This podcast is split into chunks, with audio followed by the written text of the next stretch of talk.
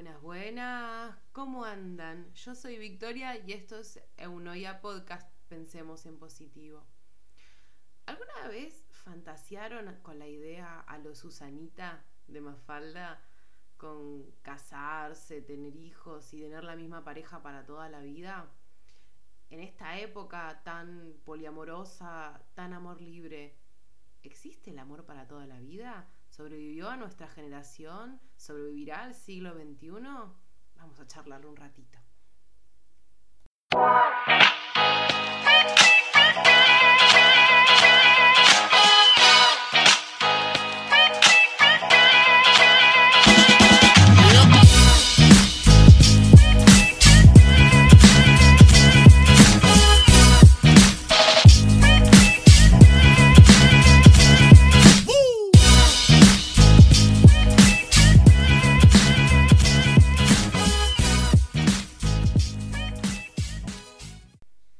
Bueno, en esta época que está tan de moda el Tinder, Happen y todas esas redes sociales para conocer gente, se hizo bastante más dinámico el tema eh, a cómo se conocían antes. Por ejemplo, yo sí creo en el amor para toda la vida, pero creo que también ha ido evolucionando junto con nosotros como cultura. Les doy un ejemplo.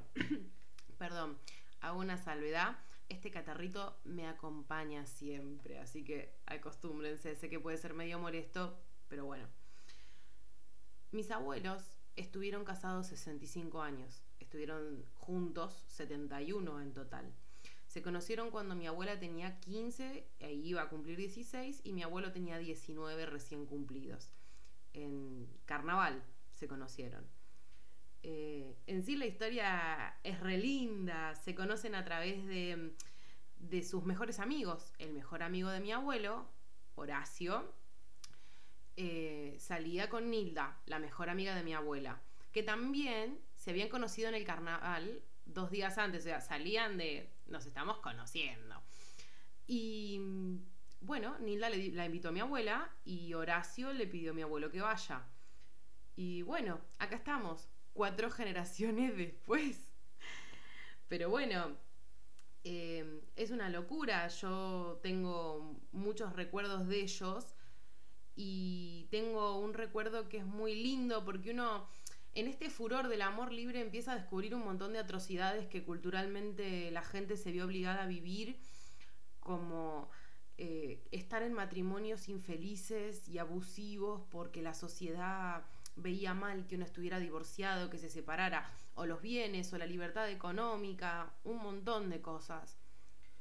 Pero eh, lejos de eso, mis abuelos tuvieron la dicha de amarse toda la vida, siempre.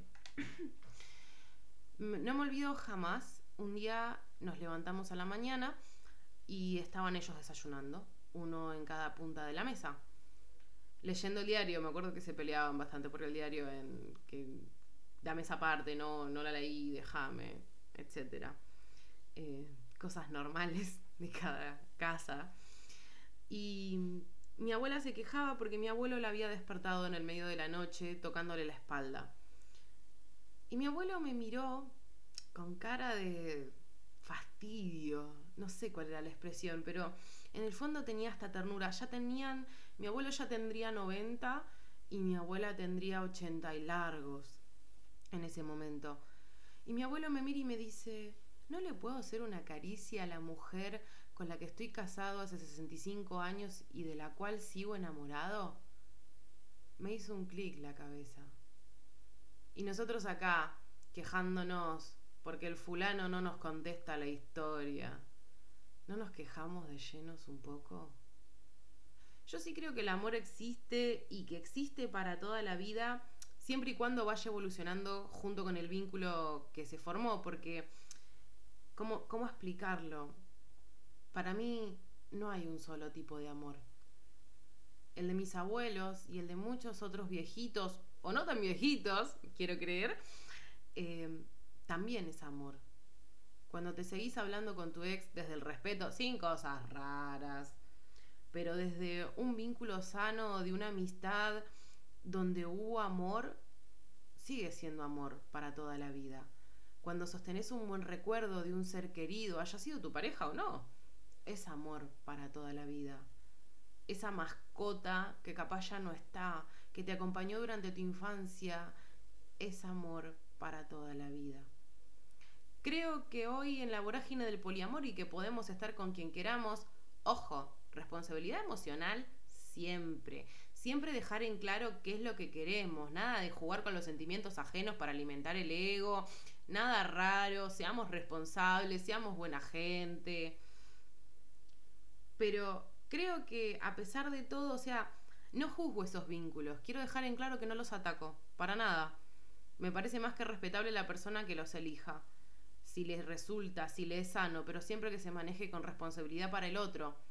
Y ese otro que tal vez eh, acepta menos de lo que quiere, que se haga cargo de lo que quiere y se retire si es necesario, en vez de seguir alimentando una ilusión por simplemente no aceptar que la otra persona no quiere lo mismo, porque somos caprichosos.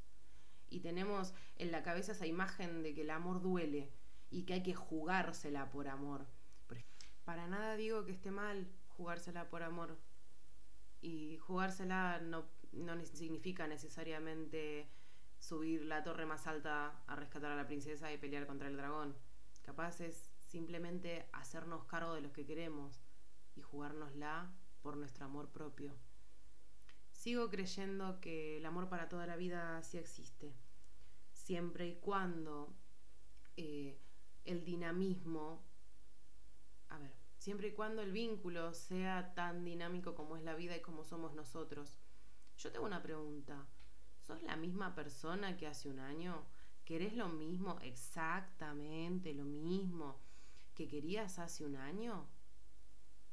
Porque si yo hablo desde mí, yo no soy la misma persona que hace un año y no sé si quiero exactamente lo mismo que, que quería hace un año. Hacernos cargo de lo que queremos, hacernos cargo de los cambios. Si los vínculos evolucionan junto con nosotros y pueden conservarse en el tiempo, está buenísimo. Pero si no, te invito a que pienses en que el amor para toda la vida sí existe.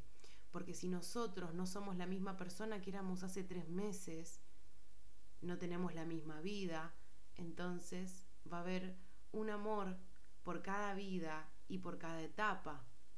Estoy segura que si te pones a pensar en retrospectiva, cada uno de tus ex o de las personas con las cuales entablaste un vínculo sexoafectivo, aunque no haya sido monogámico o de la índole que haya sido, estuvo en una etapa en particular de tu vida, con la cual ya no te identificas.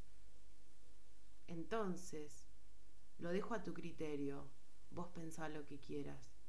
Para mí sí existe. ¿Para vos existe el amor para toda la vida?